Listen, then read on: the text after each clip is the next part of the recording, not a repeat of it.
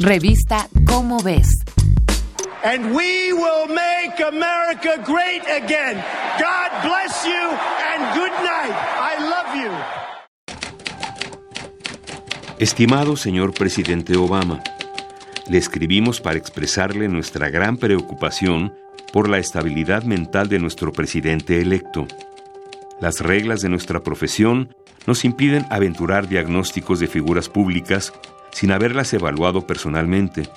Sin embargo, los bien documentados síntomas de inestabilidad mental del presidente electo, entre ellos megalomanía, impulsividad, hipersensibilidad al desaire y a la crítica, y aparente incapacidad de distinguir entre fantasía y realidad, nos incitan a poner en duda su aptitud para asumir las inmensas responsabilidades del cargo al que ha sido electo. Recomendamos encarecidamente que, antes de asumir estas responsabilidades, el presidente electo se someta a un examen médico y neuropsiquiátrico completo, llevado a cabo por un equipo de investigadores imparciales. Atentamente, Judith Herman, Nanette Gartrell y Dee Mosbacher. Narcisismo.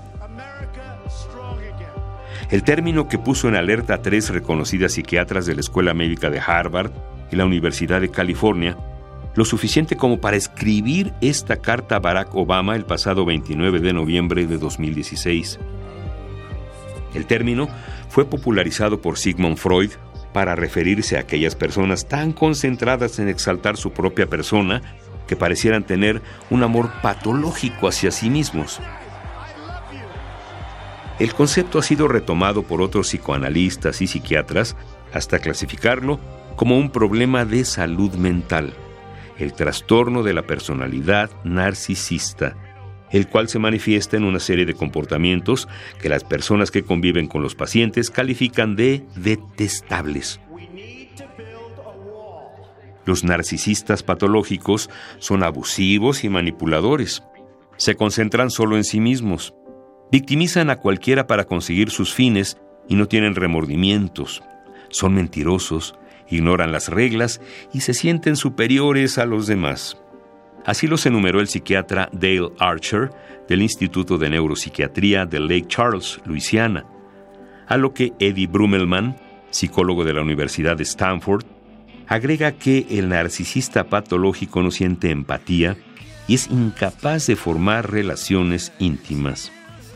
Tener autoconfianza y amor propio podrían considerarse dosis de narcisismo útil, siempre y cuando estas cualidades no impidan la sana interacción con otros individuos.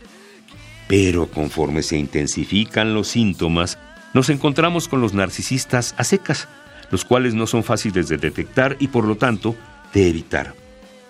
Con frecuencia son personas cautivadoras e interesantes. En una primera impresión se muestran carismáticos, atractivos, aptos, con calidez interpersonal y con sentido del humor. Este estilo de interacción les facilita obtener el favor de los demás, pero solo mientras consigan tener el control de la situación.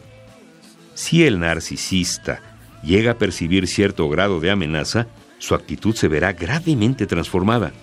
Se enfurecen cuando son rechazados y reaccionan excesivamente a pequeñas decepciones, además de castigar severamente a aquellas personas que no respaldan la imagen de grandeza que tienen de sí mismos. La gran paradoja de esta condición es que el narcisista es propenso a desdeñar a los otros y de manera simultánea a necesitar de su admiración.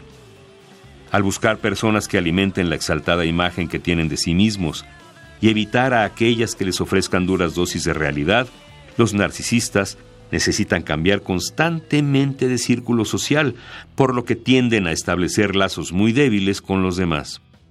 Si bien como cualquier otro trastorno mental, debe ser atendido e incluso entendido de manera adecuada, la normalización del narcisismo en la vida cotidiana nos impide ver los potenciales peligros que podría traer para quienes lo padecen o para aquellos que puedan sufrir directamente las consecuencias de esta condición. Esta es una coproducción de Radio UNAM y la Dirección General de Divulgación de la Ciencia de la UNAM, basada en el artículo Primero yo, luego yo y después yo, escrito por Omar Torreblanca. Si deseas saber más sobre el narcisismo y cómo identificarlo, consulta la revista Cómo ves, la publicación mensual de divulgación científica de la UNAM. Revista Cómo ves